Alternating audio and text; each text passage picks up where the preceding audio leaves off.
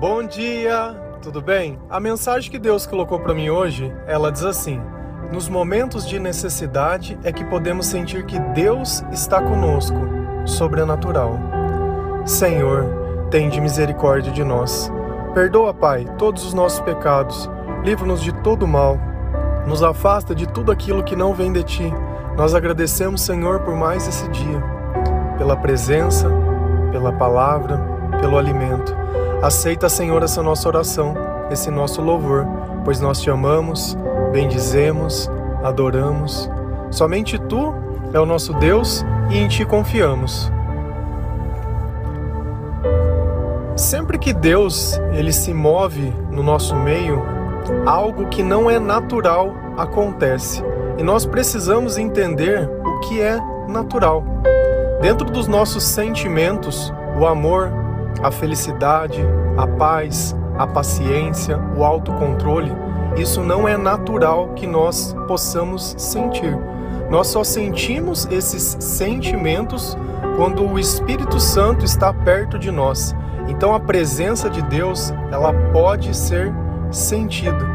Por isso que é mais normal você estar triste que feliz, ansioso que calmo, é muito mais fácil você fracassar em uma meta que você coloca para sua vida do que todos os dias ter a disciplina para conseguir atingi-la. Não é uma questão apenas de vontade, mas é uma questão sobrenatural, que a presença de um Deus que não se pode ver, mas se pode sentir, dá características que nós não temos. Então, apesar de o meu corpo ser meu, se eu não tenho o controle dele, para mim ele não serve de nada. E muitas vezes é assim que nós tratamos, sempre trabalhando de forma negativa.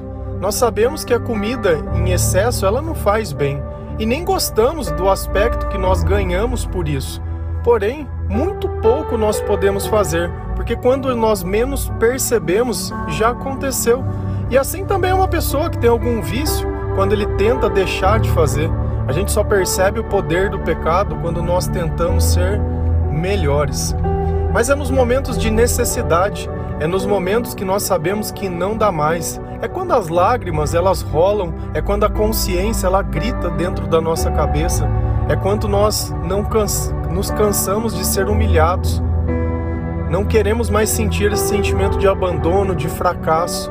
É quando a gente nota que nós estamos sujos, que o nosso comportamento ele não é bom. É quando a gente grita por socorro, e pede para que Deus ele venha ao nosso auxílio. É quando os nossos inimigos eles estão quase nos vencendo. E aí eu sei que se um inimigo ele existe é porque ele não gosta de mim, ele quer me destruir. Então para que um inimigo recue, realmente algo sobrenatural precisa acontecer. Da mesma forma, quando nós tentamos alguma coisa por diversas e diversas e diversas vezes e não dá certo, Quantas mães não esperam um filho e tentam, tentam, tentam e não dá certo? Por quê? Porque segundo a medicina não é possível, mas vem o sobrenatural de novo e mostra que a vontade de Deus está acima. Então, ao invés do remédio, tenta tomar uma, uma dose de oração com um pouco de esperança e um pouco de fé. Quem sabe o seu corpo não ganha essa característica sobrenatural. Se a gente for lá em Salmos 56, versículo 9, o Senhor ele nos ensina a reconhecer que nos momentos de necessidade, quando a gente ora, somente Ele pode fazer algo diferente. Quando eu pedir a tua ajuda, os meus inimigos fugirão. Uma coisa eu sei: Deus está comigo. Pergunta número um: Como ele sabe que Deus está com ele? Porque ele orou e os inimigos fugiram. Ah, tá. E quando ele não orou, o que aconteceu? Os inimigos estavam em cima dele. Ué, mas que estranho. Dentro da nossa percepção, eu tenho que atacar o inimigo, não pedir para que Deus resolva o meu problema. Então, esse é o mundo e a batalha espiritual que nem sempre nós levamos em conta, que não é contra a carne nem contra o sangue, que não são contra as pessoas, mas contra os espíritos que cada pessoa abriga. E as brechas que eu deixo aberta na minha vida são os espíritos que eu dou permissão para conduzi-la. Então a vida, apesar de ser minha, eu empresto para o mal ou empresto para Jesus, para que através da minha vida outras pessoas possam fazer. Então, como eu sei que Deus está comigo? Porque os inimigos fogem. Se eu procuro uma pessoa para fazer o mal, não é o bem que está comigo. Só que se alguém cheio do mal vem fazer, vem tentar praticar algo contra alguém que está cheio de Deus, não tem jeito. Aí elas vão fugir. Então toda vez que algo que acontece de forma sobrenatural, nos momentos de necessidade, você pode ter essa certeza do salmista: Deus está comigo. Agora vem a pergunta: para você o que é importante? Receber a bênção ou estar na presença de Deus? Se você pudesse escolher, olha, eu posso te dar tudo o que você quer, só que eu não vou estar com vocês, tá? Você vai ter tudo aquilo que eu te prometi, mas Deus não vai estar conosco. Ou você quer estar comigo, mas você não vai receber nada do que você quer. Quando você ora, você ora para estar na presença de Deus ou para que Deus seja um amuleto que faça aquilo que você quer?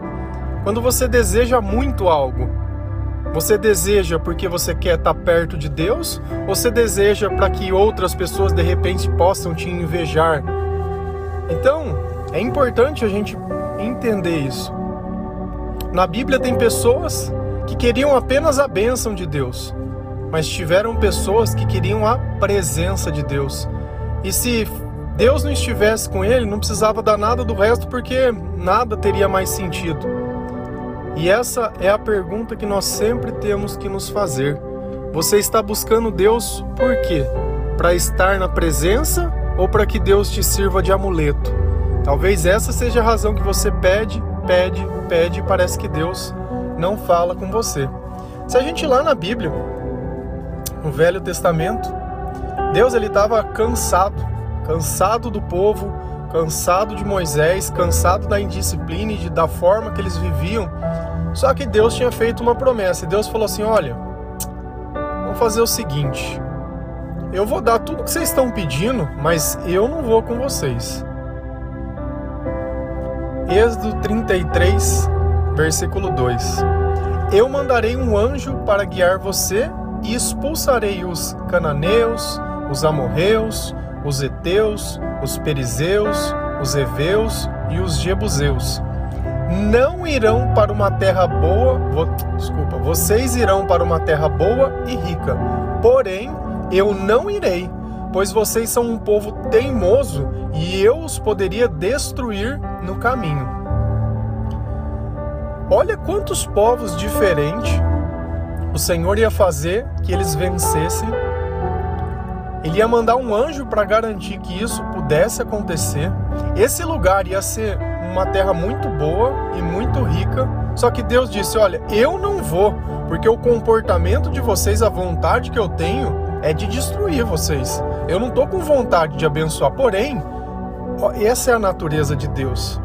Quando Ele promete algo, Ele não muda independente se você mudar depois da promessa. Só que ele não vai estar no meio.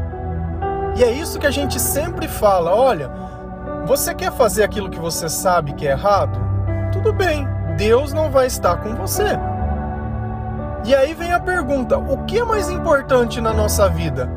Vencer ou estar na presença de Deus?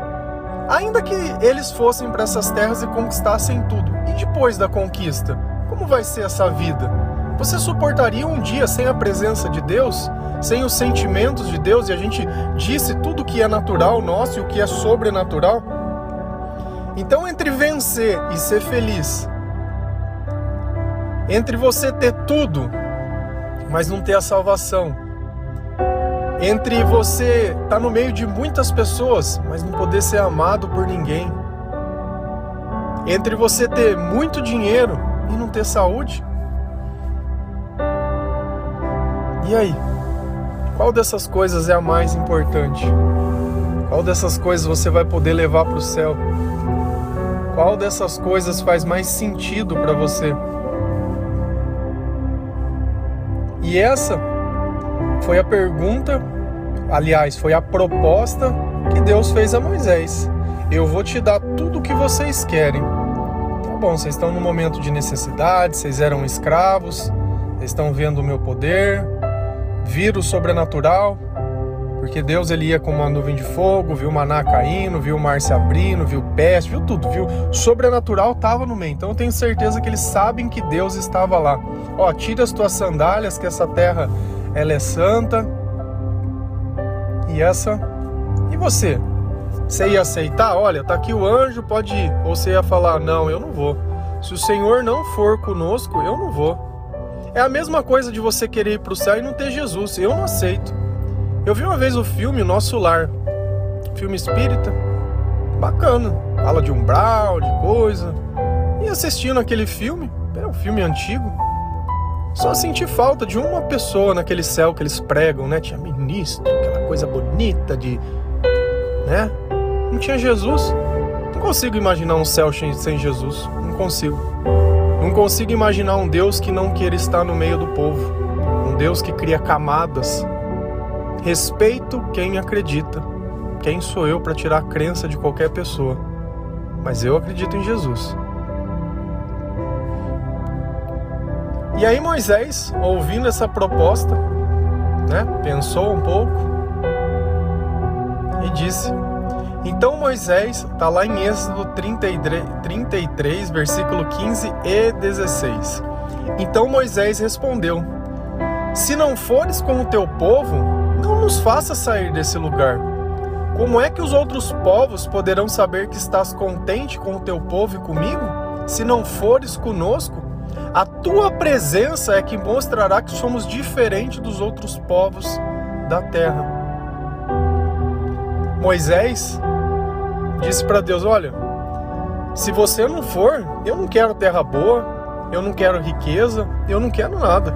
Nada dessas coisas para mim tem valor se a tua presença não estiver no meio de nós. Se as pessoas e os outros povos olharem para a gente e não reconhecer a tua presença na nossa vida, qual que é o sentido de falar que a gente acredita? E é isso que a gente prega todos os dias. Todos os dias. Deus precisa ser visto no seu comportamento. Você é a primeira Bíblia que todo mundo lê. A sua vida, as tuas escolhas, as tuas palavras. Se não for para estar tá na tua presença, não adianta a bênção, não adianta nada. Por isso que nós nos contentamos, ainda que seja que na tua percepção muitas vezes seja pouco, porque a presença de Deus é o bem mais valioso que nós temos. Quando diz, fala, Jesus, Deus fala, não ajunte tesouros na terra, mas ajunte tesouros no céu. É sobre isso que ele está falando. Olha, dê valor no que tem valor. E nisso ele não está dizendo isso não é bom ou isso não, não, não precisa. Não, ele está dizendo existem coisas que valem mais e que vocês podem ter sem ficar se medindo. E Moisés entendeu, ele falou: ó, Eu não vou. Se você não for, eu não vou. Eu não quero chegar lá só como um povo que ganhou guerra. Um povo que é igual a qualquer outro povo. Porque você é a diferença que nós temos. E a nossa diferença é o Senhor. Por isso que nós glorificamos, por isso que nós agradecemos, por isso que nós louvamos, por isso que nós ajudamos, por isso que nós temos mais do que precisamos para poder ajudar, para poder ajudar. Sem a presença de Deus não tem diferença. É por isso que nós nos convertemos e nós mudamos, é por isso que tudo muda dentro da nossa vida, pela presença de Deus o sobrenatural. Olha a sua vida, olha as tuas escolhas, olha os teus caminhos. Você se parece com quem? Com o povo, com o mundo, com qualquer pessoa? Se você usa no teu vocabulário, ah, mas todo mundo faz, você está condenando a si mesmo. Porque o que a gente faz é somente Jesus quem pode fazer, o mundo não pode. O mundo não pode receber esse espírito. O mundo não aceita esse amor. O mundo não aceita a liberdade, ele não aceita as escolhas. Como eu disse, você pode crer no que você quiser e ainda assim eu vou continuar te amando. Você tem o direito disso. Só que eu quero ver através da tua vida se o teu testemunho ele pode ser tão rico quanto esse.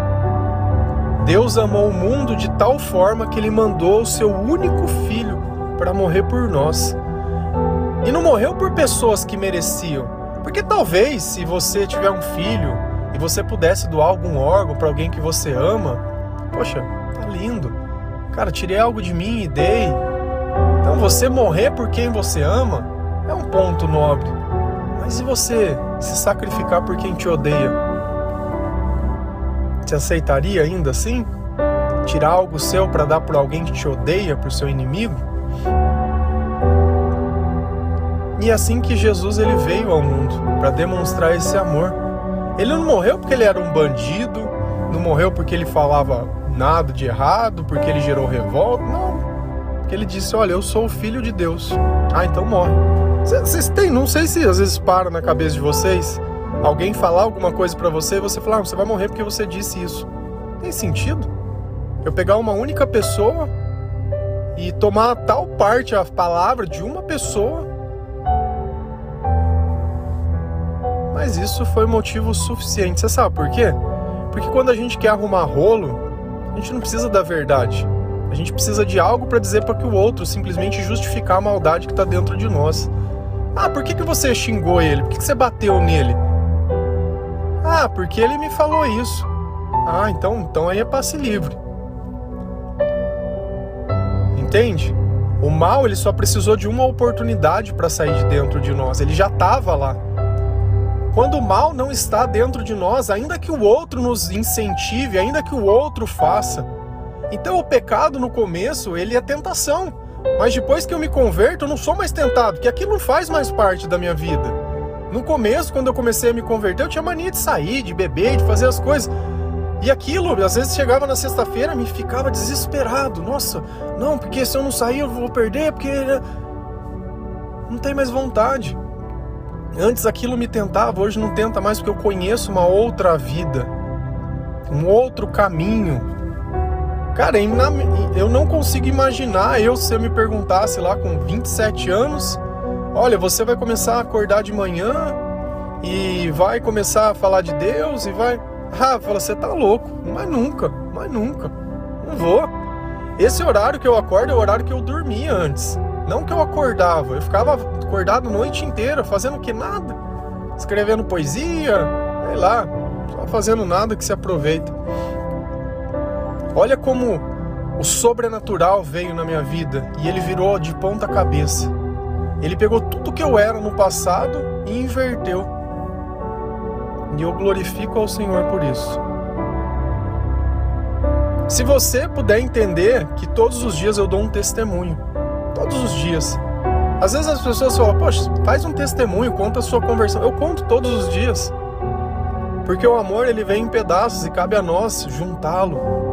Você não vai achar o amor inteiro em lugar nenhum, mas é num versículo, é numa palavra, é num comportamento, é num pensamento, é no amor, é no perdoar, é no calar, é no orar, é no conversar, é no suspiro. E assim Deus ele vem pegando cada pedacinho de nós e nos aperfeiçoando. Então, lembra sempre disso. Nós não estamos atrás da bênção, mas nós recebemos a bênção porque Deus é bom. Nós estamos atrás da presença de Deus. O Senhor é o meu pastor, ele é quem me guia e nada me faltará. E eu confio naquele que me guia. E ainda que eu ande num vale das sombras da morte, nada temerei, pois o Senhor está comigo. A sua vara e o seu cajado me consolam, me protegem. E agora faz mais sentido isso. Nós somos ovelhas. E certamente que se o nosso pastor não estiver conosco, nós vamos ser levados para o matador. Vai sempre vir alguém tentar nos destruir. Porque a nossa natureza não é de leão, a nossa natureza não é de guerreiro. A nossa natureza é que nós temos um pastor que nós confiamos. E nesse mundo espiritual ele tem autoridade. Então tudo que acontece aqui é um reflexo de uma luta que nós não podemos ver, mas nós podemos sentir. Quando alguém diz uma palavra dura e você não está cheio de Deus, você sente dentro do coração a tal ponto que você fica magoado com a pessoa. Mas se você está cheio de Deus, você ouve e perdoa. Perdoa, Pai, pois eles não sabem o que falam. E Jesus ele deixou tudo dito. Cabe a nós a sabedoria para juntar cada coisa. Eu não dou poder nem autoridade a ninguém. A minha autoridade vem do Senhor. Lembra sempre disso. Nos momentos de necessidade é que podemos sentir que Deus está conosco, porque o sobrenatural acontece na nossa vida. Amém? Que Deus abençoe cada um de vocês, que o Senhor participe da sua vida, da sua casa, que nos momentos de necessidade, ao invés de procurar alguém para desabafar, procure alguém para orar, que nos momentos de felicidade, você se continue no caminho, buscando a palavra, fazendo leitura, louvando ao Senhor, agradecendo, entregando a tua vida, buscando o que é bom, revendo os seus caminhos, os seus amigos e tudo aquilo que você tem feito, ainda que a necessidade chegue. Quando Deus está conosco, tudo vai bem. Tudo vai bem. Amém? Que Deus abençoe cada um de vocês. Feliz a nação cujo Deus é o Senhor. Um bom dia.